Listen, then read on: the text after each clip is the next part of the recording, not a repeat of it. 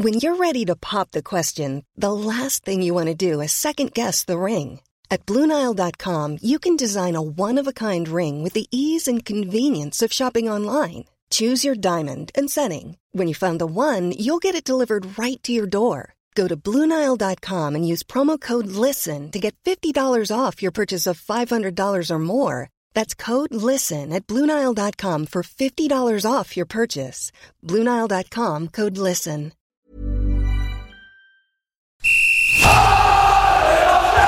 Sans contrôle, le podcast 100% FC Nantes. Loco Pedros, Pedros Loco, c'est fabuleux Au lieu d'en faire 10 passes, on en faisait 3, 4, mais pas n'importe lesquels. Le succès, c'est pas l'objectif, c'est la conséquence. Autour de la table, Pierre Arnaud Bar, Presse Océan, Pierre-Alexandre Aubry, 20 minutes, Jean-Marcel Boudard, Ouest France. Un podcast présenté par Simon Rongoat, It West. Salut les amis, salut Jean-Marcel Boudard. Bonjour Simon. La star d'un week-end, hein, avec un article consacré quand même sur la difficulté de mettre des notes aux joueurs pour un journaliste. Ah, tu fais référence à ça. Excellent papier, Merci. C'est Ouais. pas moi qui l'ai écrit. où tu nous expliques, mais réalisé par ton propre journal, on n'est jamais mieux Ouais, servi c'est par soi-même, évidemment. Et blague à part, c'est très instructif à, à lire parce que c'est c'est compliqué pour nous les journalistes de mettre des notes aux joueurs. Oui, alors c'est pas, c'est pas en plus euh, ciblé que sur West France. Il y a aussi les, les confrères euh, L'équipe, de l'Alsace euh, qui étaient là et puis il y a les confrères de l'équipe aussi qui eux sont sur euh, qui ont d'autres contraintes. Et j'ai même appris des choses euh, moi-même sur, sur leurs propres contraintes. J'ai trouvé ça aussi intéressant.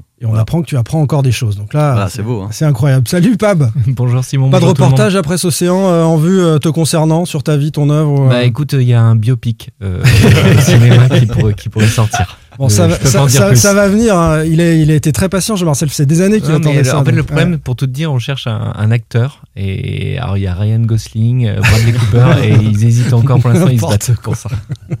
Salut Pierre-Alexandre Aubry. Salut Simon. Petite précision, t'es pas membre de la Brigade Loire Ah non, pourquoi Non, donc pas de grève du micro à prévoir durant les 20 premières minutes du podcast Ah, euh, pour ah, dénoncer le flicage dont tu es l'objet de la part des autorités. Non, Ah, il hors y a de pas de ça. question. Ah, Non, non, non, non. Par Bon. contre, moi, je rebondis. Ce sera plus un court métrage pour moi. hein, en tout Ah oui, cas. pas pour Pab. Oui, Ouais, non, mais je, je veux crois pas que c'est- Jean-Paul ça. Rouve, non, qui est, qui est au casting pour toi avec Michel Blanc, non Ça, Et c'est dur, hein Ah, Allez, salut à toi également, le fan des Canaries qui nous écoute. Messieurs, avis de tempête au FC Nantes ces derniers jours. Un nul décevant à 11 contre 10 face à Strasbourg. Un coach qui choque à travers ses propos sur le niveau des jeunes.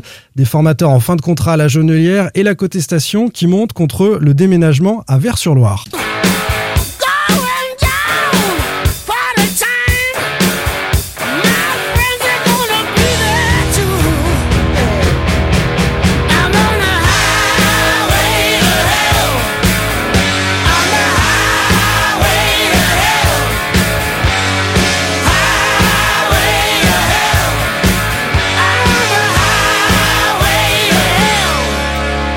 Bon, je l'ai mis un peu plus longtemps que d'habitude. Gun and Roses. C'était Miss Rousseau, c'est Jean-Marcel. ACDC, la route de l'enfer, messieurs, qu'on ne souhaite pas au FC Nantes, même si euh, le chemin emprunté en coulisses actuellement semble compliqué. On va quand même attaquer par le terrain euh, pour ce 11e épisode saison 3 de Sans Contrôle avec cette question.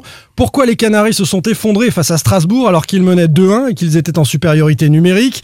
Deuxième débat du jour, la formation au milieu de toutes les polémiques. Comboiré maintient que les jeunes n'ont pas le niveau, les formateurs sont en fin de contrat, ils ont rencontré Valdemarquita, c'est la petite info euh, de ce podcast, et le déménagement à Vers-sur-Loire est de plus en plus euh, contesté. Enfin, nous aurons un mot sur la disparition de Sidi Kaba, avec notamment un très beau papier hein, euh, que vous avez les uns les autres réalisé, et un magnifique documentaire qui lui est consacré par nos confrères de l'équipe. C'est parti pour un nouveau numéro de Sans Contrôle. Sans contrôle, L'actu des Canaries a une touche de balle. Ils menaient 2 buts à 1, ils étaient en supériorité numérique, tout allait bien. Pourquoi les Canaries se sont effondrés face à Strasbourg dimanche et ont tout gâché? Désolé pour hier soir d'avoir fini à l'envers. La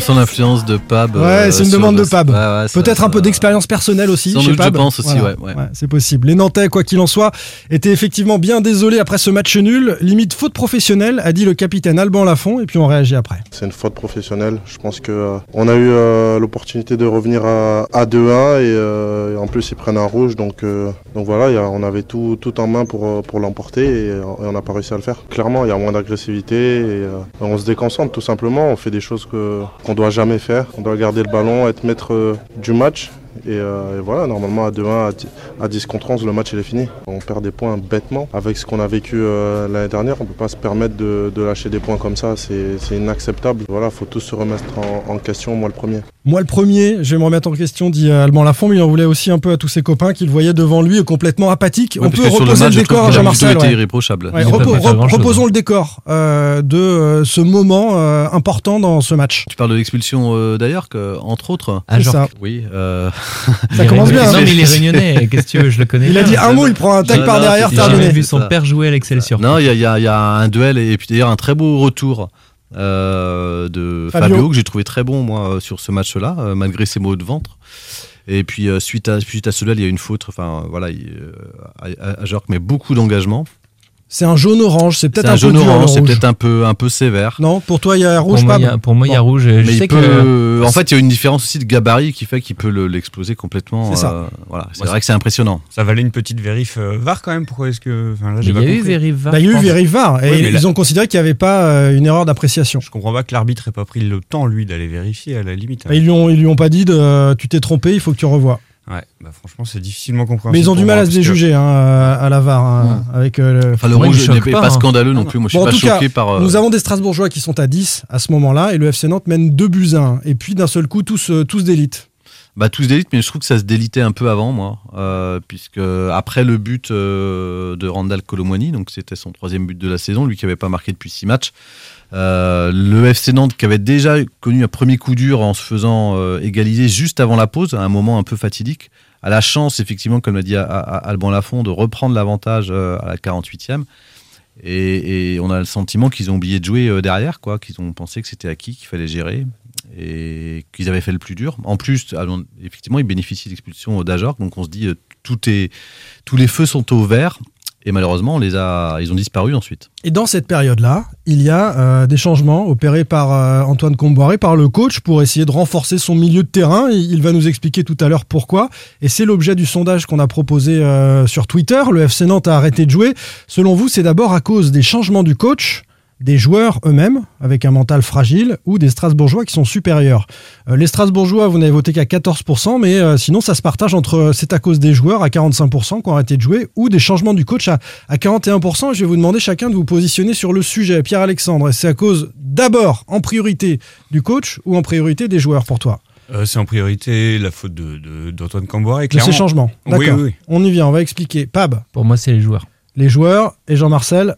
Euh, pour moi, c'est le coach. Très Parce bien. que Pape, c'est les Je vais joueurs. laisser Pab Ah, tout seul. D'accord. Bon, moi, je, je vote aussi euh, les changements du coach. Je pense que ça a participé à, à troubler les choses. Et ben, Pab, c'est toi qui te lances d'abord. Euh, pourquoi les joueurs? C'est eux qui sont en, pro- en premier responsable. Et c'est marrant que je trouve que, hum, que Jean-Marcel défende, enfin, mette euh, le, le doigt sur le coach, alors qu'il a dit juste avant que les joueurs, euh, c'était euh, déjà, ça s'était un petit peu délité avant le carton rouge d'Ajorc.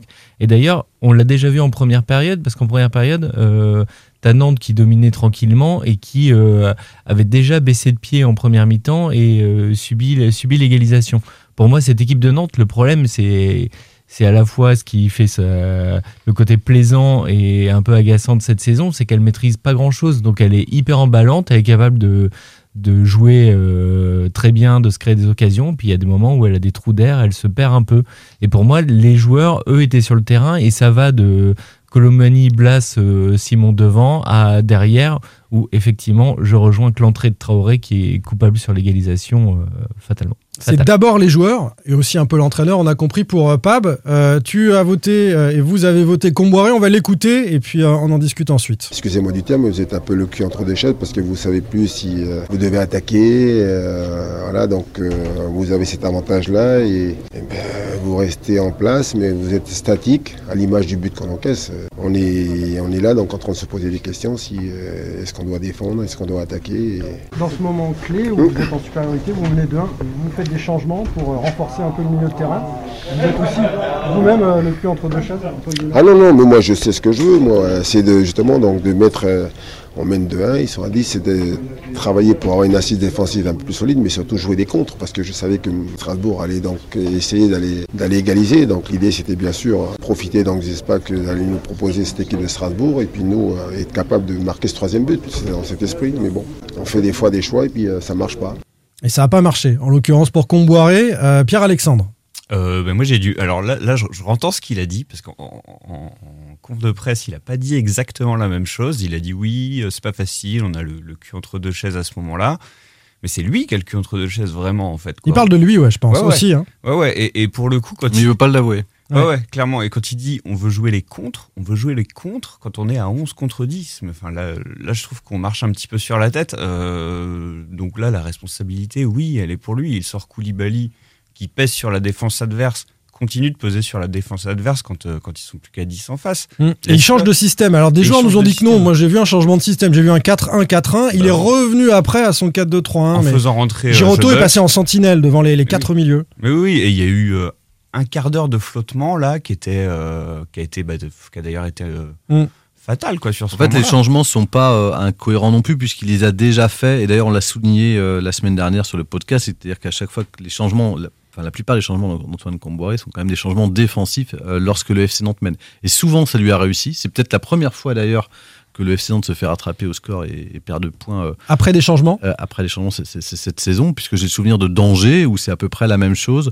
Brest, c'est à peu près la même chose, et où, où il profite en fait de la vitesse euh, de Simon et de Randall Colomwani pour, euh, pour profiter des espaces qui, qui vont s'ouvrir derrière pour mettre un troisième but. Mais c'est pas la même chose. Mais Ils sont non, à non, 10 en non, face. Mais j'ai pas. Ah oui, pardon, je t'en prie, je t'en prie. fini, donc euh, Non, je dis que c'était pas incohérent comme, comme, comme changement, enfin comme euh, vouloir profiter des espaces et, plus, et de- et Khalifa Koulibaly et donc, de mettre Randall Colomoni. Le problème, c'est que le FC Nantes est, à 11 contre 10 et son équipe commence déjà, comme le disait Pab, à reculer un peu. Et là, il envoie un, signal qui, moi, est, est pas bon en faisant rentrer euh, euh, Cyprien et Traoré. Alors, Traoré pour des raisons. euh, euh, physiques puisque Fabio avait des maux de vente et Fabio, il fait un tenir. match sur deux. À l'arrivée, euh, c'est un demi-joueur hein, sur une saison Oui, nantaise. mais là, il a été bon, en tous les cas. C'est un demi-joueur Ouais, qui mais- était bon sur ce match-là. Oui, bah, il a été bon non, puisqu'il va pas au bout et que peut-être que sa sortie coûte l'entrée de, Ouais, de Traoré, enfin, tu vois. Votre premier sentiment quand il a fait ces changements, ça a été quoi? Parce que moi, ça a été la surprise, justement. Bah, moi, je m'attendais pas à la sortie de Bah, il Fabio. bétonne, déjà. il bétonne au milieu. Il, il veut maîtriser et, euh, et- et c'est l'inverse qui se passe. C'est-à-dire me que choque pas de- Persic, ça- enfin, franchement, ça me choque pas de mettre Cyprien au, au milieu et de faire rentrer euh, Goebbels qui est censé aller vite. Non, non, Enfin, non, non, non, non, non, non, Non, plus tard. hein. C'est pas ça. Un quart d'heure Ah, non. après, Non, il, il rajoute un milieu de terrain et il enlève un attaquant alors qu'il est à 11 contre 10. Moi, ça me choque pas. Euh, Enfin, Enfin, dire- faut pas oublier qu'à ce moment-là, Nantes mène, euh, mène 2-1. euh, et, et je peux comprendre à la place de Comboiré qui se dit que les Strasbourgeois sont menés et vont devoir se découvrir, comme ils sont à 10, encore plus, laisser des espaces pour essayer d'égaliser. Et Nantes, c'est une équipe qui est parfaite pour jouer le contre. Alors, regarde la première mi-temps, à 11 contre 11, et depuis le début de la saison, c'est une équipe qui, qui construit pas. Elle a, elle, en première mi-temps, je crois qu'elle a 30-35% euh, de possession de balle. Ouais. C'est une équipe qui joue de manière directe. Dès qu'elle récupère le ballon, elle se projette très vite Mais vers l'avant y compris tu à 11 te contre 10. retrouves Fab. à 11 contre 10 Ah avec une équipe qui est mais t'as une équipe qui est menée qui va se découvrir. Ça veut dire qu'elle va laisser des énormes espaces derrière. Donc ça ça me choque pas que t'attendes un petit peu que tu les aspires et que tu joues Ouais. la contre-attaque. Eh ben, le signal problème, qui a c'est été que tu donné prends aux le but- joueurs- le problème c'est que tu prends le but 5 minutes après. Bah oui, et, et c'est peut-être euh, aussi une explication, c'est que tu, tu donnes comme signal à tes joueurs, on est devant, donc tout va bien au niveau de la confiance, on mène, on est à 11 contre 10, mais les gars, on reste Mais c'est derrière, parce que on maîtrise. gérer Et, et ben non, parce que quand t'es à 11 contre 10, mais c'est un phénomène hyper courant, tu te dis c'est bon, on est supérieur, on va gérer, et t'en mets 10 ou 20% de moins chacun, et à l'arrivée, en face, ils ont les crocs. donc c'est pas un problème de coaching c'est un problème de chaque Et joueur ben, qui en met le 10 ou 20% coaching a accompagné le fait que chacun des joueurs a pu se dire bah maintenant en plus on est on est 5 au milieu, euh, c'est peinard. Et ils ont arrêté de jouer. donc c'est les joueurs qui ont arrêté de jouer c'est pas le coaching Ouais, je te dis que c'est un signe que, tu, que tu confirmes, donnes. tu confirmes ce que je dis enfin, pour les, moi les joueurs, joueurs qui ont ont, baissé les le joueurs pied ont baissé le pied parce qu'il y a eu ces changements-là, justement. On parle, on parle effectivement de priorité sur le, Pour moi, la le- responsabilité. Et je pense que la première, elle est sur l'entraîneur, Pour tous moi, cas, où si le peut coaching est mauvais, c'est que tu fais rentrer Traoré, qui a été, euh, qui est coupable euh, sur la première action euh, défensive où, où il laisse complètement le, le joueur derrière Après lui. un match, euh, Donc, euh, moi je trouve ça, que le c'est pas problème. rendre service. Non, mais Après le match Traoré, qu'il a il fait a- à Montpellier. donc. Il a la tête à l'envers depuis Montpellier. T'as raison, Jean-Marcel. Ce, joueur, il sait qu'il est l'objet de critique et il voit bien qu'il est mauvais. Et tu le fais jouer, tu le fais rentrer dans un contexte. C'est pour euh, ça que il- pour moi l'erreur de coaching elle est là, elle est sur le fait de faire rentrer Traoré, pas le fait de, de vouloir bétonner un peu. Mais euh, Je- Jebels, il a joué à Montpellier Euh, non, je crois donc, pas. non, non. pa- donc pareil, tu fais rentrer un joueur qui a, qui a pas une minute de jeu dans les jambes. Oui, mais attention, il rentre quand Montpellier, quand, quand euh, Strasbourg a égalisé, parce qu'il faut aller chercher. semaines. euh, Mais tu fais pas rentrer un gars qui est pimpant, euh, qui, est, qui est en pleine bourre, qui est, enfin, ou en tout cas qui, qui a, des minutes de jeu. sinon Bah c'est ça, la question se pose effectivement. Mais, Coco mais- qui a mais pas c'est- donné de, mais c'est de gage risqué. non plus. Ouais, mais il y a, il y a peut-être un peu plus de, de temps de jeu derrière, quoi. Rico Euh, nous dit euh, sur les réseaux sociaux, euh, sur Twitter, on a arrêté de jouer à 11 contre 10 sur le deuxième but strasbourgeois. On a des plots en défense et c'est ce que déplorait aussi Alban Lafont tout à l'heure. On, on l'a écouté. Lo nous dit le coaching est désastreux. Deux matchs de suite. Fabio est bon dans les duels, mais son remplaçant est transparent. Le bloc s'est désorganisé. On se demandait qui jouait à 10. Euh, à deux buts à 1, 11 contre 10, nous dit Guigou, tu n'as pas le droit de vouloir barricader. Il faut continuer à attaquer. La meilleure défense, c'est l'attaque. Bon, tout, tout le monde est, est sur cette même. Voilà, on en veut à Traoré et puis au fait que les Nantais se soient arrêtés de jouer du côté des, des supporters. Vous voulez rajouter un mot sur Euh, ce sujet? Juste là où je peux rejoindre euh, Pab, effectivement, là où tu as raison, c'est que sur la, la mentalité, il y a eu vraiment quelque chose. Il y a eu ce- cette baisse de, de. On a le sentiment d'engagement de la part des Nantais. Et eux, les Strasbourgeois, au contraire, on a le sentiment que l'engagement, il a été. euh, il, est, il est monté en flèche après ce carton rouge. Et, alors, peut-être qu'on a ce sentiment-là parce que chez les Nantais, c'était moins. Moins présent, moins Mm. agressif, mais euh, Strasbourg ferait vraiment a haussé le ton. Quoi, Ouais, à mais tu vois, j'avais déjà vu ça en première période à 11 contre 11. Oui, oui. T'avais- T'avais une équipe de Nantes qui dominait, puis qui d'un d'un seul coup, euh, on parle souvent de temps fort, temps faible dans un match. T'as l'impression que Nantes a des temps forts très forts et des temps faibles très faibles. Il y avait un Nantais Ouais, qui mais était- c'était, on- enfin, là-dessus, c'est pas général. Je suis pas d'accord, euh, même si sur ce match-là, c'est une réalité. Mais c'est comme ça depuis le début de la saison, Non, non, non, non, non, puisqu'on a, on a, on a loué aussi euh, lors de certaines victoires, euh, justement, la maîtrise de retrouver des, des, des du Quelques, FC Nantes. quels exemples tu as, Jean-Marcel, de Je sais maîtrise pas, de sur A à Z Bah, alors peut-être pas sur le match d'Angers, mais le celui bah, de, ah, Angers, de A à Z, non. Angers, Non, t'es sur le fil de te faire euh, reprendre. non, hein. Non, mais ils, ont, ils quand même des temps faibles euh, dans, Ouais, dans et les matchs. regarde, regarde Montpellier le week-end dernier. Le Montpellier, t'es sur le point de La première demi-heure, tu maîtrises. Et puis même juste avant de- d'encaisser le premier but, t'es- t'as une énorme occasion où tu, tu peux marquer avec Chirivella. Derrière, t'encaisses un but et tu t'effondres.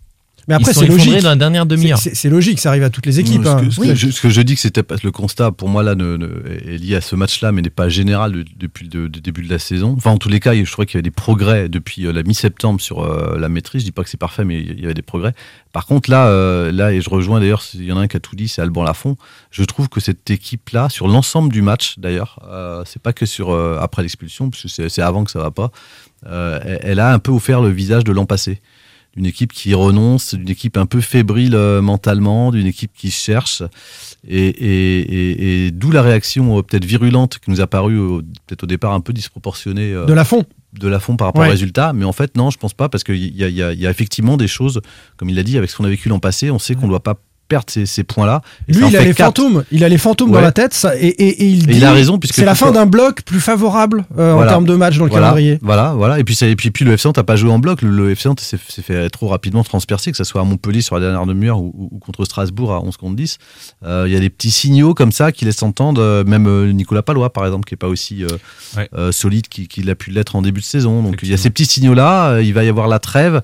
Et puis derrière, euh, les grands cols que sont euh, Paris, Marseille, euh, Lille, Lens, je crois Ouais, ouais. au programme, Lorient. Que des euh, équipes du top cinq matchs. 5, enfin, à part à Lorient. Lorient. Donc effectivement, euh, voilà. Ça va être chaud. va Les être Nantais chaud. vont être au révélateur des, des- des gros du championnat et peut-être rentrer dans le rang. Et c'est dommage de ne pas avoir pris de points face à Montpellier et face à. Bah, Au-delà de rentrer dans, de c'est surtout de ne pas avoir à se faire peur. Oui, en plus. À revoir ce qui Parce que ça grimpe derrière, on va. C'est pas un sujet du jour, mais, ils sont revenus à 12, hein, à 12 points. Les Nantais sont à 18, donc il y a plus que 6 points, cette petite marge. On Mm. va peut-être regarder derrière pour euh, le maintien dans les prochaines semaines à, à Nantes, en fonction des, des résultats, évidemment. On passe euh, à notre deuxième sujet, messieurs.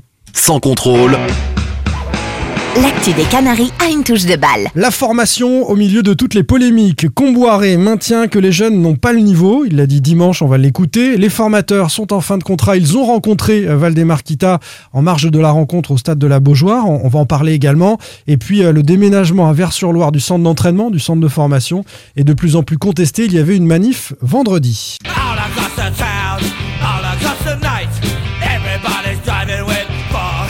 All Non. Je l'ai pas. Et Ramon Presque. On, on voit quand même que c'est toi qui as choisi la chanson. euh, London's Burning. du tout pareil que ce que je choisis moi. Les Clash, ouais, c'est un autre registre. Les Clash euh, avec euh, London's Burning sur euh, ce coup-là. Il a mis le feu à la Jonelière, justement, Antoine Comboiré, il y a quelques jours, en disant que les jeunes n'avaient pas le niveau. Propos qu'il a maintenu dimanche après le match. Vous avez dit à propos des jeunes qui n'avaient pas euh, le niveau. mais- Ça a suscité pas mal de réactions. Est-ce que vous avez eu des retours, vous? Est-ce que vous voulez préciser les choses? Mais j'ai pas eu de retour, mais bon, ce qui est sûr, c'est que le sentiment que quand je dis quelque chose, il n'y a, surtout pas de polémique, hein, parce que j'ai- c'est un constat que je fais, mais c'est aucunement donc euh, contre la direction, contre le centre de formation. Je dis simplement aujourd'hui, le constat que je fais, c'est que nos jeunes, par rapport à l'équipe qui démarre là, il y a- ils, sont, ils sont en retrait, quoi. Ils, sont, ils sont moins bons que ceux qui sont là. Donc par contre, ils travaillent, ils travaillent bien, ils continuent de progresser, et puis ils apprennent au quotidien, donc à- au contact des, anciens. Mais voilà, c'est c'est normal. Moi, j'ai été aussi jeune, hein, et puis quand je suis rentré donc, euh, avec les pros, j'étais pas bon. Ouais, j'ai travaillé, donc il faut qu'ils travaillent, il faut qu'ils bossent. Il faut qu'ils travaillent, il faut qu'ils bossent, Et mais il ils n'ont faut pas le qu'il niveau. rentre. Il faut qu'il rentre, il a dit Antoine Cambrai. Je Ouais. rentrais, j'avais pas le niveau. Mais Oui, il à l'époque, il, à l'époque, il rentrait. Là, il rentre pas du tout. C'est pas contre la direction, c'est pas contre le centre de formation, précise-t-il. On lui avait pas demandé d'ailleurs. hein. Jean-Marcel, on était ensemble, Ouais. si c'était contre euh, la direction ou pas. C'est venu tout seul, mais il a sans doute eu l'écho que ça n'avait pas plu à Valdemar-Kita. Euh, quelles sont les conséquences de ce genre de déclaration euh, du coach euh, pour la partie euh, jeune centre de formation et, et jeune euh, joueur Jean-Marcel? Euh, bah sur la, elle est, on va dire, dans, dans les têtes, mais ça, on l'a déjà dit euh, plein de fois. La démotivation. la des- des- des démotivation ou la difficulté. En fait, euh, si c'était la première fois, euh, je pense que ce- on, on leur donnerait pas la même lecture. Mais comme c'est redondant à, à- à Nantes, on va dire, et qu'il y a une histoire, et puis il y a eu toute la génération 99-2000, 2001, qui a eu des grandes Mm. difficultés à se faire la sa place dans cette équipe. Donc effectivement, pour les, générations suivantes, elles sont marquées par ça et elles peuvent être encore plus attentistes et notamment à une période où on est en train de, pour certains, de leur proposer des, des prolongations de contrats, voire des premiers Mmh. contrats. Les pro. gamins parlent tous de ça au centre de formation, hein, des déclarations du coach principal qui. Bah euh, oui, parce qu'ils ont été marqués déjà que le, le- le meilleur d'entre eux, euh, si je peux me permettre, c'était euh, enfin c'était c'était c'était Baptista Mendy, hein, donc un, un, un 2000 qui euh, est parti à, à- à Angers. Donc c'est déjà une histoire qui a, a pas mal marqué les jeunes. Donc ceux qui sont, on va dire, en, en pouvoir de force, qui ont un peu de, qui ont déjà un peu de vécu en N2, qui brillent Mm. et qui peuvent être demandés ailleurs par d'autres clubs, bah forcément ils s'interrogent à deux fois avant de, de poser leur signature sur un contrat du FC Nantes, d'autant plus que leurs camarades de la génération 2002 ou 2001, comme euh, Silla et Quentin Merlin, euh, cirent le banc depuis le ne début joue de pas, saison. Voilà. ne joue pas et peut-être régresse parce qu'il ne joue ni en N2 euh, ni en pro, donc euh, il manque de compétition. Moi, je trouve quand même que ce genre de, de, c'est- enfin, ça a un impact vraiment ravageur pour moi dans, dans le groupe. Et quand tu es coach, tu dois faire attention à ça quand même. Alors que tu piques de temps en temps un joueur en disant bah il- aujourd'hui il a pas le niveau machin Mm. ok mais là il, déjà il, met- je trouve qu'il met tout le monde dans le même euh, dans le même panier Alors c'est parce qu'on lui pose la question, on lui les Oui, jeunes mais- ne jouent pas. Il Ah, répond bah, il- ils n'ont pas le il niveau a de les jeunes. l'expérience quand même Antoine Comboire il sait que ce genre de, de sortie ça, ça a des conséquences Enfin, Bah, il dit c'est pas contre le centre de formation, mais après pour euh, aller chercher les parents, les recruteurs, les agents, Ah oui, etc. quand même. Et puis même pour, Euh, même pour les jeunes en question. Enfin, c'est une chose de dire euh, les jeunes ils sont ils, sont pas encore tout à fait au niveau, mais ils tapent à la porte, ils sont tout prêts. C'est une chose de dire ça, et une autre de dire bah ils n'ont pas le niveau. Et euh, je préfère mettre un travail. ça leur met un peu. de- Enfin, je trouve que ça, ça, c'est- ça, ça met déjà un peu de pression à ceux qui sont dans le groupe actuellement. Je pense à Gormand Vélian, Ouais. Quentin Merlin et Abdou Ça leur dit surtout qu'ils vont pas jouer tout de suite. Oui mais, pas oui, jouer. et, oui, et si demain ils doivent rentrer pour des circonstances qu'on connaît pas, parce qu'il peut se passer plein de choses, ouais, ça te met un peu Ils de ont en tête pression. qu'ils ont pas le niveau. Ça, peut, ça te met un peu de pression sur ta rentrée. Enfin, faut quand même avoir les nerfs solides. On va pas dire que tu te mets dans les meilleures dispositions. Et, et puis la deuxième fois, c'est- des conséquences euh, économiques à court terme là sur euh, le- les jeunes que tu es en train de signer, où ça peut venir compliquer les négociations qui sont en cours pour certains, dont un qui est très attendu, qui, dont l'épilogue devait avoir lieu là dans les jours à venir. Et puis ça peut avoir un, un- Tu peux dire qui c'est, non? Bah, c'est Mohamed Hachi. Mohamed par- Hachi voilà. qui est sélectionné en équipe de France. Et en plus sélectionné en U20. équipe U- U20, euh, l'équipe de France où, euh, où était euh, Quentin Martin, qui lui l'est plus, alors, parce qu'il a été U20, blessé. c'est pas n'importe quoi, hein, c'est pas Bah, c'est U14 l'antichambre des U15. espoirs. Après, c'est les espoirs. hein. Bon, il Voilà. a pas le niveau donc pour la Ligue 1, lui non plus, pour l'instant. Moi, je trouve quand On même verra. ça, je trouve quand même ça étonnant de pas avoir, euh, enfin même si, comme dit Antoine Combray, moi c'est dans, dans sa déclaration, c'est ce que je disais tout à l'heure, c'est qu'il estime qu'il n'est pas le niveau, ok, mais comment tu veux qu'il l'acquiert si tu rentres jamais et que tu te frottes pas à un moment donné au, au très haut niveau justement? T'as- tu peux quand même, c'est ce qu'il a dit, il a dit moi je rentrais. euh, euh, J'étais pas bon, mais Mm. voilà, il se frottait à ça. Ça peut être 5 minutes, Mm. ça peut être euh, 10 minutes, euh, ça peut être quand le score est acquis, on a déjà parlé. Mais il euh, est sur- pas dans sur cette démarche de développer des joueurs, on a bien compris. au score, mais oui, mais dans ce cas, euh, Ah, voilà, c'est- enfin, moi je trouve que ça. le, je le trouve ça projet du dommage, FC. Nantes et d'Antoine Comboiré actuellement, c'est euh, absolument pas développer des joueurs. Il est assez clair là-dessus et, et il, il met la parole en, en cohérence avec ses actes. Mais oui, Antoine Camboré, il est en mission en fait, juste quoi. Lui, il est là, il est maintien. Après, il regarde pas ce qui se passe autour. Il n'y a pas de vision euh, sur le long terme. Et lui, il cherche pas à savoir. Il y a des jeunes qui s'entraînent avec les pros tous les jours. hein. Si lui, il estime que ça a pas le niveau, euh, pourquoi est-ce qu'il mais- ferait jouer aussi? Alors après, euh, Oui, Pierre-Alexandre, à moins que tu aies un crack, euh, tu sois un crack comme, euh, ou, enfin, ou tu aies un crack dans ton groupe comme, un, comme Mbappé ou à 17 ans, le, voilà. le mec il, pète tout. Sinon, tu as plein de joueurs qui sont euh, à développer ou qui ont un potentiel mais Oui. qui ont besoin de se frotter euh, au niveau pour se développer. Enfin, je prends un Baptiste joueur- Mendy à joue à Angers maintenant, À Lyon, voilà. les jeunes, euh, ils jouent et au départ, bah, ils ont peu Ils de temps. moins, là, euh, mais- Oui, mais tu vois, c'est arrivé. Enfin, les, les Cherki, les Awar, les machins, c'est des joueurs qui sont sortis du centre de formation et qui sont euh, frottés aussi au haut niveau. Ça, ça joue quelques Bah, c'est minutes. une politique Mais- de club. Il n'y a pas de politique de club Et à en Nantes, plus- on le sait très bien. Les entités d'ailleurs ne, ne discutent euh, quasiment pas hein, entre le centre de formation et euh, le groupe professionnel. Comboiré ne s'adresse pas particulièrement à Samuel Fenilla ou à Stéphane Ziani. C'est Yves Bertucci, euh, son adjoint, qui est censé euh, s'intéresser euh, aux jeunes. On a un coordinateur sportif qui s'appelle euh, Philippe Mao, euh, dont la fonction reste à définir dans ce rôle managérial qui devrait mettre de l'huile dans les rouages quand ça coince comme ça. Euh, Est-ce qu'il a été repris de voler Comboiré? Pas à ma connaissance. Euh, au club, les uns les autres disent que c'est une, c'est une déclaration qui plaît pas, etc. Mais personne ne vient euh, faire acte d'autorité sur cette déclaration-là. Donc, c'est pas forcément. Il y a un froid, oui et non. Il y a- il est- pas ce de qui est relation. incroyable, c'est qu'il y a, y y oui, il y a, il y a un an, c'était des déclarations dans le sens inverse où c'était les formateurs, enfin un en particulier, c'était Stéphane Ziani qui était prêt au, au plein de Christian Gourcuff que qu'on était en train de sacrifier une génération en la faisant pas jouer, et notamment euh, le, le- Baptista Mendy. Ouais. c'était lui qui avait déclenché. Gourcuff a fait débuter des jeunes. hein. Il faudrait retrouver les noms, mais il a fait Bah, débuter Imran quelques euh, jeunes. Louza, Imran euh, notamment. voilà, à qui il a donné confiance, Ouais. et puis Randall Colomwani dans une moindre Randall, mesure, même ouais. si Randall avait déjà eu du temps de jeu sous Vaïd. Euh, mais en tout cas, il les a installés euh, et, et- et de- dans le temps. Il restait, bah, en tout cas, la première année, il restait Batista, euh, voilà, qui a été un peu le. Enfin, bref, ils se sont pris la tête au- autour de Batista. Et, derrière, euh, bah, ce, qui, se passe, c'est que euh, là, c'est les déclarations inverses. Mais à l'époque, rappelez-vous, euh, Stéphane Ziani euh, a- a- avait pris un gros blâme. Oui. Euh, Philippe Mao était sorti dans la presse pour Ouais, calmer au bout de- au bout de 10 jours. les choses. Au bout de 10 jours. Oui, mais il, avait aussi, enfin, il s'était interrogé en tous les cas sur la suite et sur l'avenir de Stéphane Diani au club. Mm. Là, évidemment, il n'y a pas ça, mais il n'y aura, pas de toute façon. On, sent- on a le sentiment, de toute façon, le- le- la direction n'est pas en position de force à, par vis-à-vis d'un coach qui les a sauvés l'an passé, de, qui les a enlevés d'un bourbier, de, de faire quoi que ce soit. Ceci dit, c'est quand même bizarre que dans, dans une entreprise. euh, on, on désigne les joueurs qui demain sont censés Mais oui, représenter les tu es en actifs train de te tirer une balle dans le richesse. pied. C'est juste incroyable. tu tires une balle dans le pied. Surtout que t'es Nantes. Surtout que t'es, surtout que t'es Surtout Nantes. Tu peux, Nantes. tu peux pas dire. Déjà, t'as l'histoire de Nantes qui est quand même euh, historiquement un club formateur. Mais aujourd'hui, Nantes est un club au mieux moyen du championnat, qui s'est quand même sauvé la saison dernière. Mais qui a une histoire, pas- Pab. Oui, non, une mais je suis d'accord. Mais ce que je veux dire, c'est qu'en plus, sur le terrain, t'as pas non plus que des cracks extraordinaires, Ah t'as internationaux, des moyens. indéboulonnables. Enfin, tu vois, euh, à Paris. Mais les supporters nous Non, disent mais- que ça sur Twitter. Aimons, franchement, t'as Bah, pas meilleur oui. ou en tout cas même un peu en Non, dessous mais puis tu regarde, développes au- un au jeune. PSG, t'as Traoré, des c'est pareil. Au PSG, t'as des jeunes qui rentrent. Je sais- à je sais- Lyon, t'as des jeunes moi, qui je rentrent, alors que t'as que des internationaux partout. Je sais pas ce qui se passe, mais quand, quand je vois Renaud Emo rentrer l'autre jour à, à Montpellier, euh, je crois pas à, une possible, à un possible retour du FC Nantes. Pour moi, le match est terminé. Bien sûr.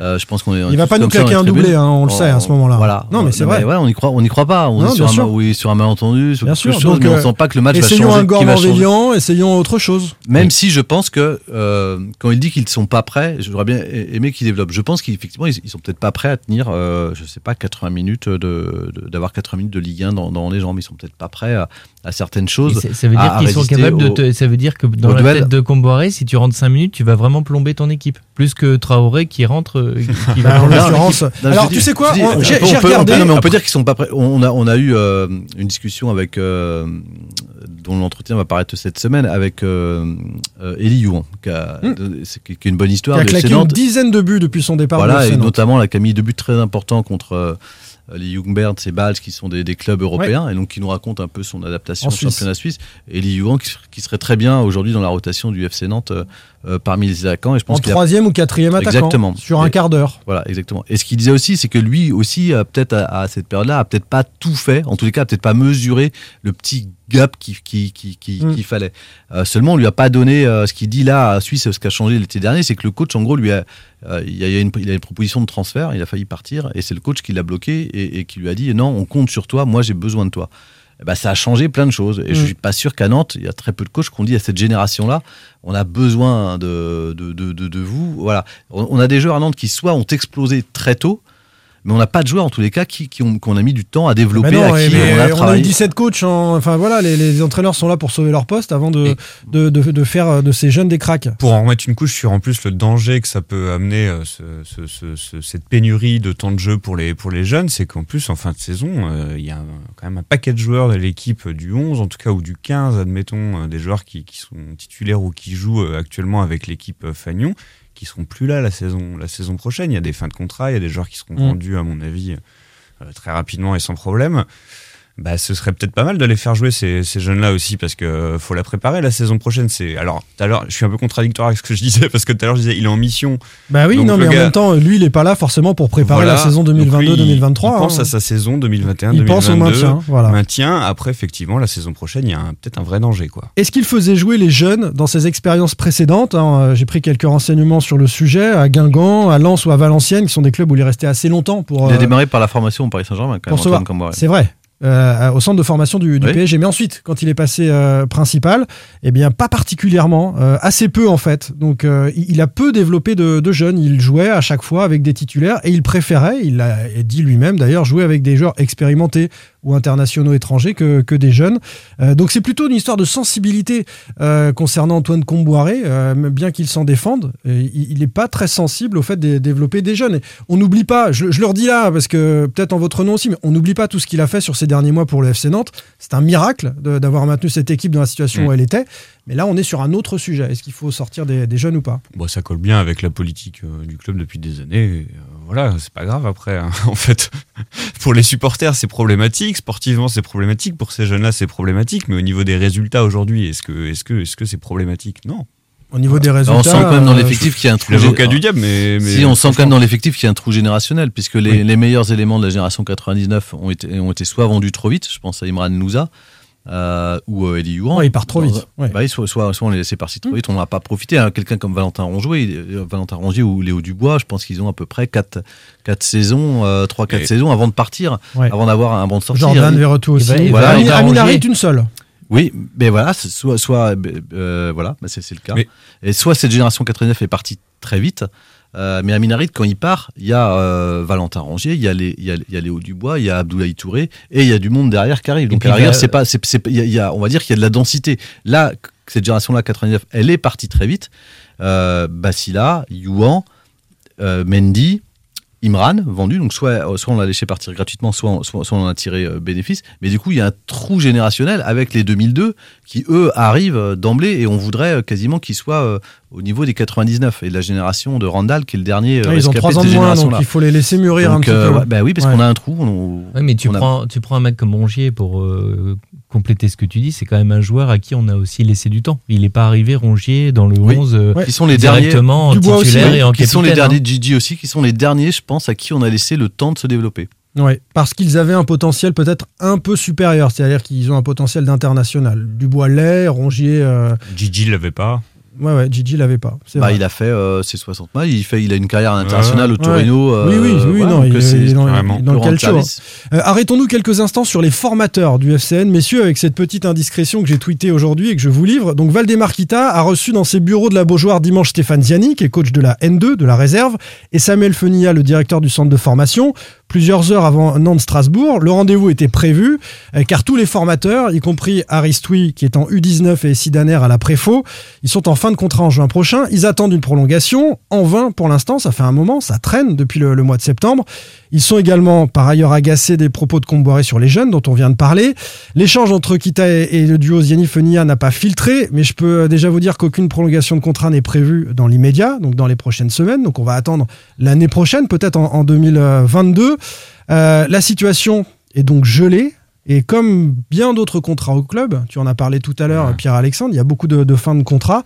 Et tout ça, euh, à mon sens, euh, c'est le signe supplémentaire d'un moment décisif que vit le FC Nantes version Kita, avec d'un côté le projet de Vers-sur-Loire, on va en dire un mot, dont on ne saura pas euh, si ça se fait ou pas d'ici avant, avant un petit mois. le verdict approche. Et puis le terrain, donc les administratifs, j'ai pas parlé des administratifs, mais il y a des administratifs qui quittent et qui ne sont pas remplacés, où euh, on trouve des solutions internes, mais on n'est pas en train de recruter FC Nantes dans le secteur administratif, dans le secteur sportif.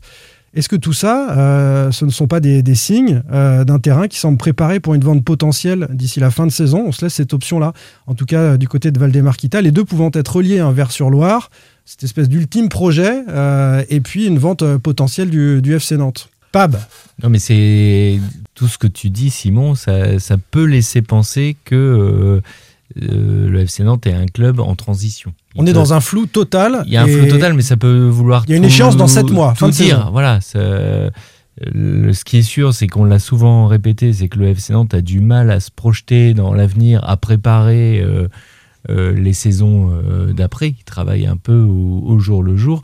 C'est vrai qu'à la lumière de tout ce que tu dis, c'est, on n'a pas l'impression aujourd'hui que c'est un club qui est dans son organisation euh, vraiment avec des bases très solides pour euh, faire de grands projets pour l'avenir. Il y a une Mais espèce ça de peut vouloir tout dire parce que c'est aussi un club comme beaucoup de, de clubs de, de Ligue 1 qui sort d'une année euh, Covid, une situation particulière, et ça peut aussi vouloir dire que le club fait simplement des économies ou a un peu de mal à, à se projeter. Enfin, et le peut problème- vouloir changer de cycle avec toujours Voilà. Valdemar Kita à sa tête. C'est- Voilà. C'est c'est une hypothèse. Pierre-Alexandre. Pour continuer sur la formation, ce qui est assez dingue, c'est que c'est quand même un investissement de former des joueurs de foot. Euh, la preuve avec Vers-sur-Loire, ça va représenter, enfin, ça peut représenter quand même un certain paquet d'argent. Mm. Euh, 25 à 30 millions, on imagine. Et derrière, en fait, avec le travail qui est effectué sur le terrain, cet investissement, il n'est pas du tout rentable. En fait, parce qu'en fait, ils revendent qui le FC Nantes Il y a qui qui est ressorti là euh, Enfin, en tout cas, sur.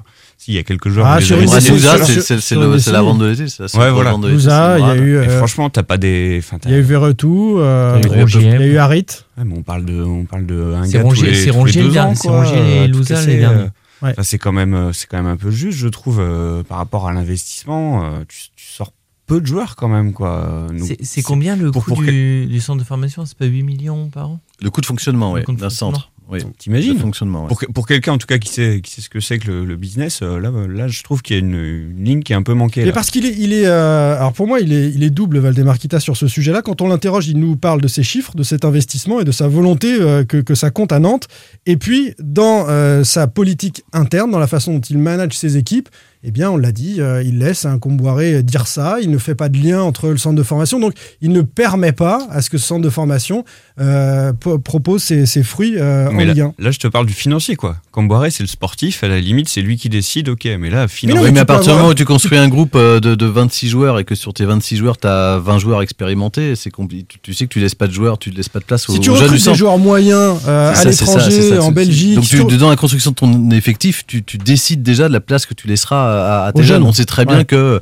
euh, Enfin, c'est à peu près, je crois, le, le 85% du temps de jeu, je crois que c'est la stat, euh, repose sur 14 joueurs sur une saison. 85% Ouais, c'est du temps de jeu. Donc euh, voilà, les autres, si, si tu as 20, sur la 14e place, dans- à la 20e place, tu as en plus des joueurs expérimentés, bah, tes jeunes, tu les frappes pas jouer. Mais c'est vrai que tu as quand même, je trouve, moi, ce que je trouve inquiétant dans, dans ce que tu dis, Simon, sur le fait que les, les formateurs aujourd'hui arrivent en fin de contrat et on leur propose pas pour l'instant de, de poursuivre, c'est que c'est quand même des formateurs qui sont au club depuis longtemps Mm. et qui ont sorti tous les joueurs qu'on cite, les, les Rongier, les Dubois, euh, même les Colomboigny, même si c'est de la post-formation, mais ces joueurs qui ont été là, qui ont dit euh, à l'équipe première, c'est de la formation. et de la formation, pardon, c'est des, des joueurs, des coachs qui ont dit attention, on- j'ai ça dans mon effectif qui mérite d'aller en équipe première. Ce sont des joueurs, des, des entraîneurs, des techniciens qui ont l'expertise, qui ont quand même le savoir-faire, qui ont montré qu'ils étaient capables de, sortir des joueurs. Pour moi, c'est un peu problématique de, stopper ça alors que tu as des gens qui ont l'expérience et qui sont là depuis longtemps. pourquoi on les prolonge plus? Soit on n'en veut plus. On considère que euh, ces formateurs, alors Samuel Funia, lui, euh, il, a un autre contrat, il a un, il parce qu'il est directeur du centre de formation, mais Ziani, euh, Sidaner, Aristoui, on n'en veut plus. C'est ce que ça peut vouloir dire. Ils vont changer dans six mois. Euh, il y a une nécessité l'année prochaine, d'un point de vue légal avec la Fédé, d'avoir quatre formateurs, euh, avec le diplôme de formateur. Euh, il faudra recruter donc quatre formateurs pour un centre de, de formation, c'est-à-dire reconstruire complètement la politique, et ça se fait pas à trois semaines de l'échéance. Donc euh, il faut le, il faut Ouais. le penser. Là, je suis hors hypothèse d'une vente ou de quoi que ce soit. On est euh, face à un espèce de mur qui arrive, et, et si tu investis autant dans ton centre de formation, autant mettre des hommes, les prévoir, les penser à l'avance. On n'est pas dans cette démarche-là a priori. alors attention, Alors, on n'est pas dans cette le- démarche-là. Dans, dans le milieu du, du foot aussi, on a des situations qui se débloquent euh, parfois euh, Trois mois très, euh, très tard, en Ouais. fait. Mais même sur les joueurs qui sont. euh, euh, je prends au PSG, euh, on a vu Sur- plein de fois des joueurs sur qui, tous les qui ont une formateurs, pas- pas sur un Eh ou oui. deux, sur non, tous mais les je suis d'accord formateurs. avec toi, mais je suis, C'est ça qui premier, je change, suis ça. premier à dire que c'est inquiétant. J'essaie juste d'être un petit peu optimiste, à me dire que parfois ça peut se décanter euh, très tard parce que bah tiens, on va se pencher sur Et il y a autre formateurs, chose, les amis. Je, je vais te laisser la parole, Jean-Marcel, mais il y a autre chose. C'est que là, on imagine que ces formateurs veulent absolument rester au FC Nantes. On a évoqué la polémique avec Comboiré, les conditions, etc. Peut-être qu'un Ziani, un Ristoui euh, peut être sollicité hein, quand on est Il dans y la avait dernière déjà de une contrat. polémique, ils euh, peuvent avoir Jean-Marcel envie de l'a dit partir. avec hein. Christian Gourcuff avant. Ouais. C'est pas la première fois qu'il y a une polémique. Ils peuvent avoir envie de partir. Mon petit doigt me dit que c'est une possibilité. On ne blinde pas, en tout cas, cet aspect des choses. Bah après, ce que ça signifie, euh, parce que c'était ça ta, ta question, effectivement, soit on est en train euh, d'embellir la mariée dans le cadre euh, d'une vente, et donc euh, De laisser place nette pour que euh, les. voilà, à la fois sur les joueurs, soit aussi on est dans, dans une, de toute façon, on est dans une fin de cycle, que ça soit, alors peut-être pas la formation, mais en tous les cas dans, dans, dans l'équipe pro, puisqu'il y a ces fameuses 13 fins de contrat euh, sur l'équipe euh, professionnelle. euh, mais qui sont aussi des donc qui peuvent laisser entendre qu'on est sur cette fin de cycle, mais qui sont aussi des, des économies importantes parce que parmi les 13 joueurs, euh, si on vous les cite, je suis pas sûr que vous avez envie de prolonger les 13. Il y a Jean-Kévin Augustin, Oui. il y a hum, J'achète. Euh, il y a Khalifa Koulibaly, euh, je crois qu'il y a Renaud Aymon. Il y a Palois. Je crois qu'il y a Nicolas, Pa- oui, il y a Nicolas Palois. Et Mais, Fabio, euh, mais qui va s'en aller. Il y a, il y a Fabio, il y a, enfin voilà. Donc déjà rien que il y a, Il y a trois titulaires, Il y a Wagé. Non mais Ouais. euh, par exemple, il- Et beaucoup il y a- de, de, de- de trois joueurs salaires sont- qui ne servent à rien. Il y a trois guillemets. joueurs qui sont dans le loft Ouais, ouais, si actuellement. on passe si, si on, bah, entre euh, si on fait les les, les, les totaux, Libombé. Libom, si vous additionnez les salaires de Libombé, Augustin, Wagé, je pense que vous arrivez en, 100 000, en charge 200 000. à 500 000 euros de coût de fonctionnement Mensuel. par mois, fois 10 mois, vous êtes à 5 millions d'euros, ça vous fait une économie qui est quand même pas mince. Et je pense que personne n'a envie de pleurer sur ces reconductions, euh, enfin sur ces non-reconductions Mm. de contrats. Donc il y a aussi une logique économique qui peut venir brouiller notre lecture. Et après, pour revenir à la Mais formation, sur les formateurs, la malheureusement, logique économique malheureusement, non, bah, là, là, c'est soit il, il prépare un nouveau cycle, soit effectivement c'est dans la possibilité du- du- du- d'une vente. Enfin, on sait qu'en tous les cas, il y, a, Hmm. il y a des gens intéressés pour reprendre le FC Nantes, et donc ils se réservent sans doute aussi peut-être cette possibilité-là. Après, je pense que c'est pas inquiétant malheureusement pour lui parce que euh, on, on l'a vu ces dernières années, et encore plus l'an passé, il y a une instabilité. euh, Aujourd'hui, euh, au sein des centres de formation, mais qui touche tous les clubs. Je dis pas que c'est bien, je dis c'est juste un, un- un constat. C'est sans doute pas, en tous les cas, euh, euh, lié à l'histoire nantaise, n'est sans doute pas dans l'ADN du FC Nantes, mais on l'a vu récemment avec tous les changements qu'il y a eu à la direction ou des changements de coach qui sont accompagnés dans pas mal de clubs de changements euh, à la formation, y compris chez nos voisins Angevin et nos voisins Rennais. Un mot euh, pour terminer sur euh, la partie formation, sur la contestation qui prend de l'ampleur contre euh, le projet de Valdemar-Kita de déménager la Genelière, près d'Anceny, à Vers-sur-Loire. Il y avait un peu plus de 200 supporters qui se sont réunis vendredi devant la Compa, la communauté de communes du pays d'Anceny, euh, qui doit décider, cette Compa, de euh, la vente des terrains. Alors j'ai demandé à, l'un d'entre eux, Nicolas, qui est porte-parole de la Brigade Loire, euh, faute de communiquer, à l'audio ça passe pas bien les amis, donc de m'envoyer un petit document vocal pour expliquer pourquoi ces fans ont manifesté.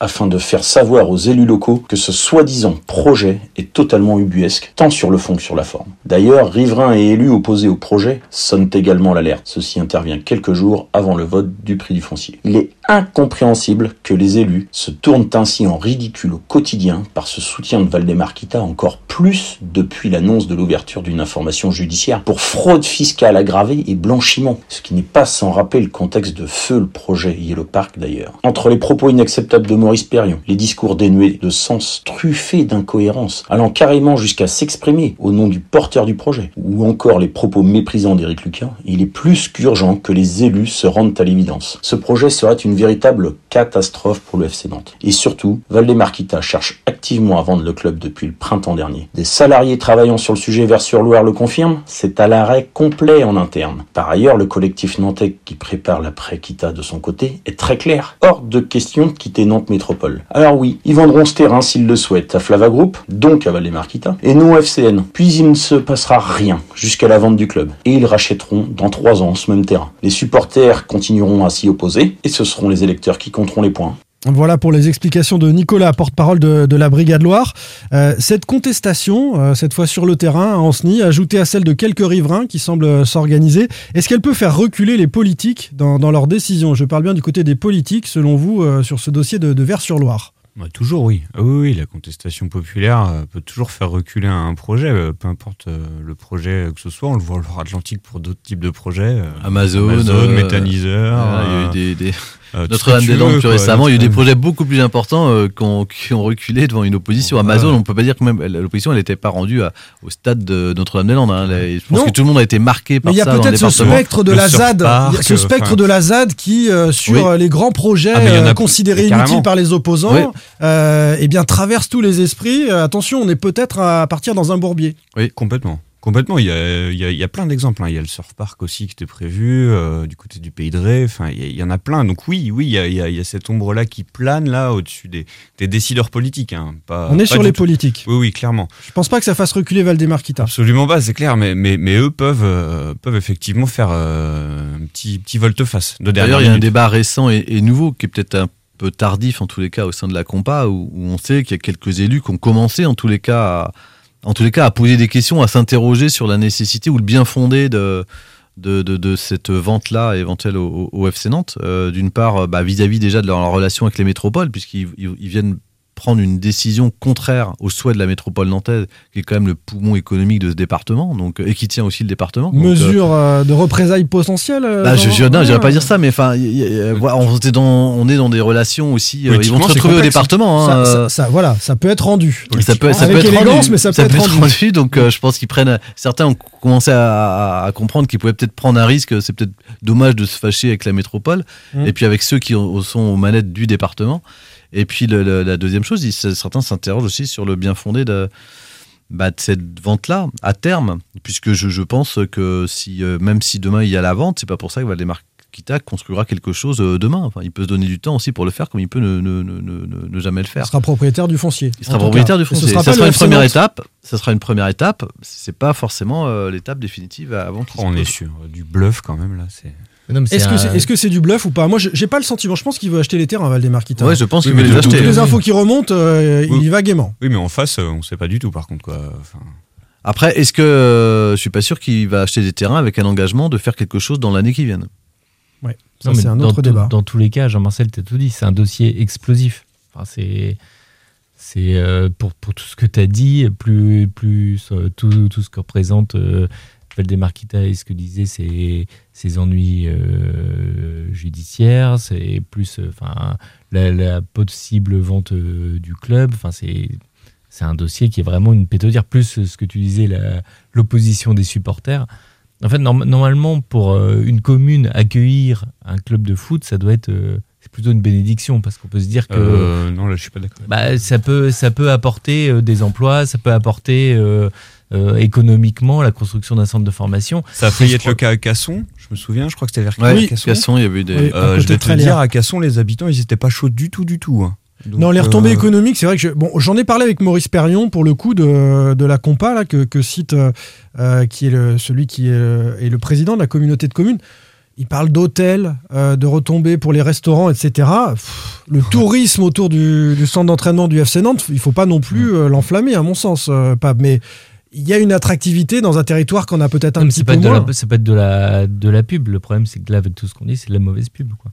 Ah oui, pour l'instant, c'est de la mauvaise pub. Et ça, ça peut faire Mais après, est-ce que, à, à quel compris. point, euh, enfin voilà, tu peux décider de vendre ou pas vendre, mais il faut trouver peut-être aussi des raisons objectives de ne, de ne pas vendre un terrain comme ça quand tu es un acheteur. Les choses, en tout cas, devraient se décider, euh, les amis, dans le mois qui vient. Euh, concrètement, puisque si ça ne se fait pas d'ici la fin de l'année, ce sera plus compliqué et pour le FC Nantes et pour la, la compa.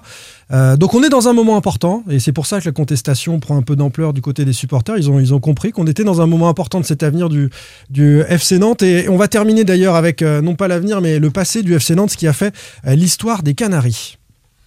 Sans contrôle, L'actu des Canaries a une touche de balle.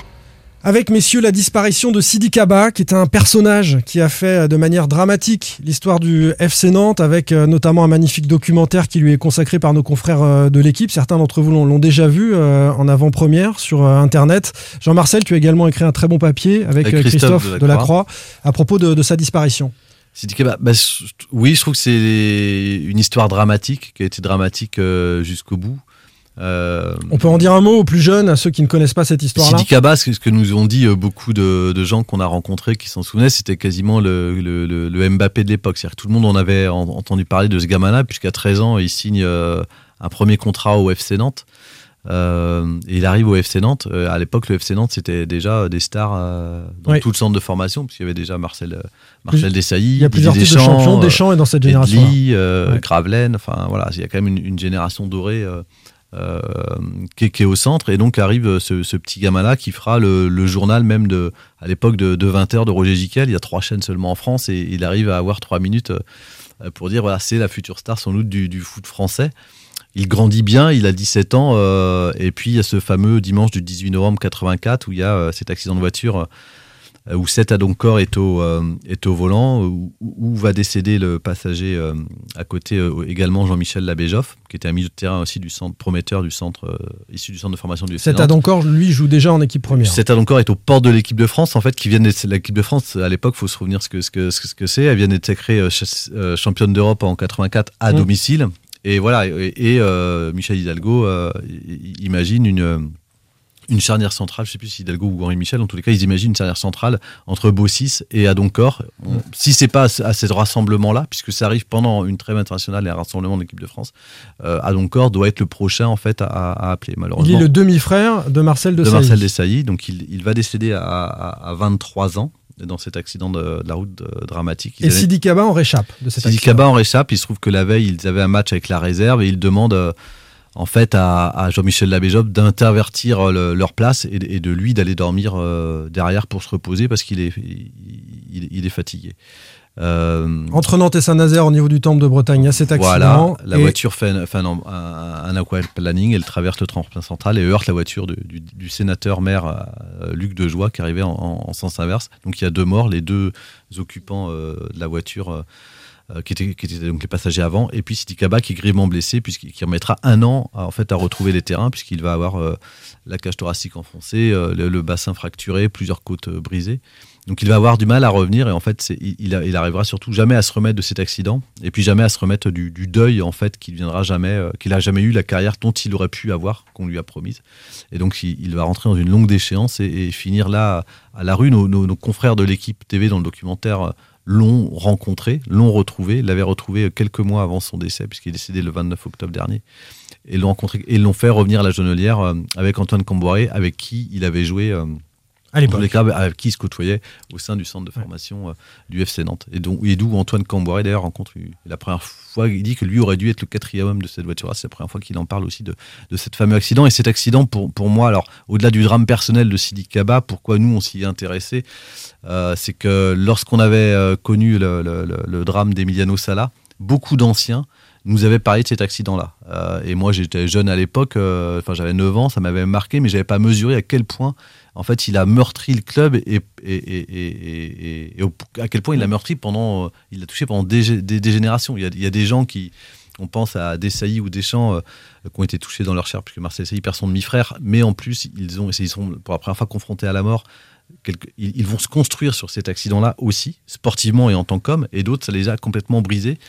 Et je trouve que cet accident raconte, enfin ce décès en tout cas Tsikava, vient fermer cette parenthèse-là douloureuse qui a été euh, à l'époque, c'est encore plus douloureusement vécu que, que le- le- la mort d'Emiliano, puisque ce sont des gamins du centre Mm. et qu'on côtoie tous les jours et qui sont issus de Nantes. Quoi. Ce sont des enfants de Nantes. Et c'est euh, ce décès-là, en tous les cas, Tsikava a rappelé un peu tout ça. Avec Voilà. le retentissement de la disparition d'Emiliano Sala qu'on a tous vécu Oui. euh, sur ces dernières années, quand tu nous dis que c'est encore plus fort, même s'il n'y a pas de, de mesure dans la douleur, c'est pour comprendre à quel point ça a euh, été euh, un moment Ouais, c'est plus fort. décisif de Et- et- l'histoire du en club. plus, ça été, n'a pas été sans que ça a eu, des conséquences beaucoup plus graves dans, dans- même dans la vie du club. même si Jean-Claude Soudo avait cette formule incroyable en disant, vous me parlez de vie de sportif, mais moi je vois que des vies brisées actuellement. Euh, donc effectivement, on va pas. Mais, mais en tout cas, il y a eu des conséquences sur la vie du club, puisque le FC Nantes était en tête, et venait d'ailleurs avait été champion de France avec 10 points d'avance en 83, euh, et que cette saison-là, ils étaient en tête devant Bordeaux et qui vont se faire la politesse, mais surtout ils perdent leur colonne vertébrale des années à venir, Mm. un défenseur central, un milieu de terrain et leur attaquant vedette euh, pour aller plus loin. Donc il y a des jeunes qui vont monter plus vite, ils vont se retrouver face à un trou générationnel. Et, et comme Christophe le- Delacroix, qui est mon confrère qui a vécu cette période-là, le Nantes va mettre 10 ans en fait quasiment à reconstruire et à, et à postuler pour un titre de champion de France en 95. 94-95. Ce qui m'a marqué, moi, en plus, dans, dans cet article que vous avez rédigé sur West France, c'est euh, à quel point il a, euh, il a impact, enfin, à quel point il y a eu du, des, des joueurs qui l'ont connu au centre, qui ont essayé de lui venir en aide sur toutes ces, ces dizaines Mm. d'années après. Euh, Jusqu'à il y a pas longtemps. euh. Ouais, il est allé à Valette, euh, à l'ES Valette, parce qu'on a, on a voulu le, le remettre dans les rails un Mm. petit peu. Hein. Après, il y a, il y a- il y a des joueurs qui l'ont logé, d'autres qui lui ont trouvé du Il a boulot. été recruteur aussi. Enfin, c'est- ça, c'est incroyable à quel point toute une génération a essayé de le, le porter encore avec, euh, avec eux, quoi, pour qu'il pour qu'il puisse rester à flot. Ça, ça m'a vraiment Ouais, marqué. Et il le dit lui-même, alors c'est dans le reportage de l'équipe qui, qui est diffusé ce mardi soir, mais qui est euh, accessible, je pense, après euh, sur le En site replay, de ouais. l'équipe. L'équipe voilà. Explore. L'équipe Explore, voilà. Et, et, et, Sébastien Sidi- Tarago. Voilà. Et d'ailleurs, je Sidi Kaba hein, le dit, ouais, le, le dit, le dit- il le dit à Sébastien Tarago, il le dit, voilà, moi j'ai, il le dit, il ne s'est jamais relevé de cet accident-là, il a jamais fait le deuil de cet accident, il s'en veut, il a porté une culpabilité qu'il a rangée toute sa vie, et sur les mains tendues qu'il a eues, il reconnaît qu'il en a eu, mais qu'il était incapable lui-même, en tous les cas, son, son, son, son moteur, son, son sens de la vie, il- l'avait perdu, il l'a perdu le- ce 18 novembre Il 84, voulait, je sais plus il voulait c'est se détruire. hein. Il enfin, Carrément, il était rentré dans un processus de que- destruction. Parce qu'il était rentré dans, dans- enfin, il était à la rue, il était, il avait des gros problèmes d'alcool et il le dit face caméra. Je trouve ça très fort comme témoignage. Il dit mais je bois parce que je dois souffrir, je dois me détruire. Et, ce qu'il n'arrive pas du tout à là où il n'arrive pas à s'en remettre, c'est que il était euh, au début du voyage sur le, ce que tu disais sur le siège passager à l'avant et il a demandé à passer derrière parce qu'il était fatigué et l'accident est arrivé quelques quelques minutes après.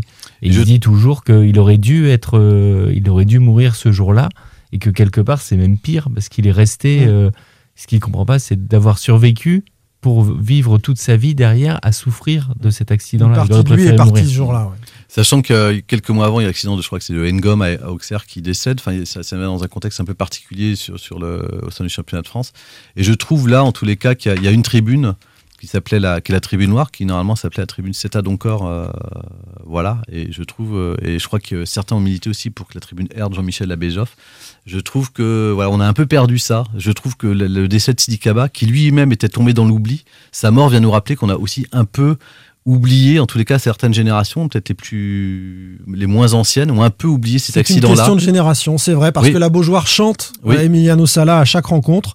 Il y a eu une banderole euh, pour Sidi Kaba Oui. euh, sur ce match face à. Strasbourg. Mais, mais quand je dis qu'on l'a un peu oublié, c'est aussi dans, dans la mémoire ou dans les lieux de mémoire, puisque normalement, il y avait une plaque que- qui, qui- qui- qui est- sur la tribune Loire, et normalement la tribune Loire ou la tribune Proginov s'appelait la, la tribune Ceta d'Encore, et voilà, on l'a un peu débaptisé sans, sans Mm. trop savoir pourquoi, et je, je trouve un peu, un peu dommage euh, voilà, que cette mémoire-là, elle, elle- elle- il a fallu cet accident-là pour euh, la rappeler, La- on ne souhaite pas la la rappeler tout le temps, rappeler. mais en c'est tous les cas... malheureusement l'histoire où- qui, fait- qui fait, comme tu dis, Simon, que les, les générations remplacent les autres et, et chaque génération, malheureusement, a son drame. Nous, on a Oui, mais je trouve que c'est important, la transmission Ah bah, de l'histoire Je suis dans tout à fait club. d'accord. Euh, On en parle suffisamment, au- particulièrement au FC Nantes, qu'un club de foot, il a une âme, une histoire. Il a ses, blessures et ses moments de joie avec les, titres. Tout ça, ça fait partie de l'histoire du FC et il ne faut absolument pas l'oublier. Je vous invite donc, si vous nous écoutez ce mardi, à être à, à 21h devant la chaîne L'équipe. Le documentaire s'appelle Destin brisé et c'est signé euh, Sébastien Tarago notamment, à retrouver ensuite sur l'équipe Explore ou à aller lire euh, les papiers réalisés dans Presse Océan et, et Ouest France sur euh, le sujet de Sidi Kaba. Merci messieurs, on fait une pause la semaine prochaine. Trêve internationale oblige et on se retrouve dans 15 jours. Salut À plus, salut Salut tout le monde Salut Sans contrôle, le podcast 100% digital. Proposé par les rédactions de 20 minutes, Ouest France, Presse Océan et It West. Hey, it's Danny Pellegrino from Everything Iconic. Ready to upgrade your style game without blowing your budget? Check out Quince. They've got all the good stuff shirts and polos, activewear, and fine leather goods, all at 50 to 80% less than other high end brands. And the best part? They're all about safe, ethical, and responsible manufacturing. Get that luxury vibe without the luxury price tag. Hit up quince.com slash upgrade for free shipping and 365 day returns on your next order. That's quince.com slash upgrade.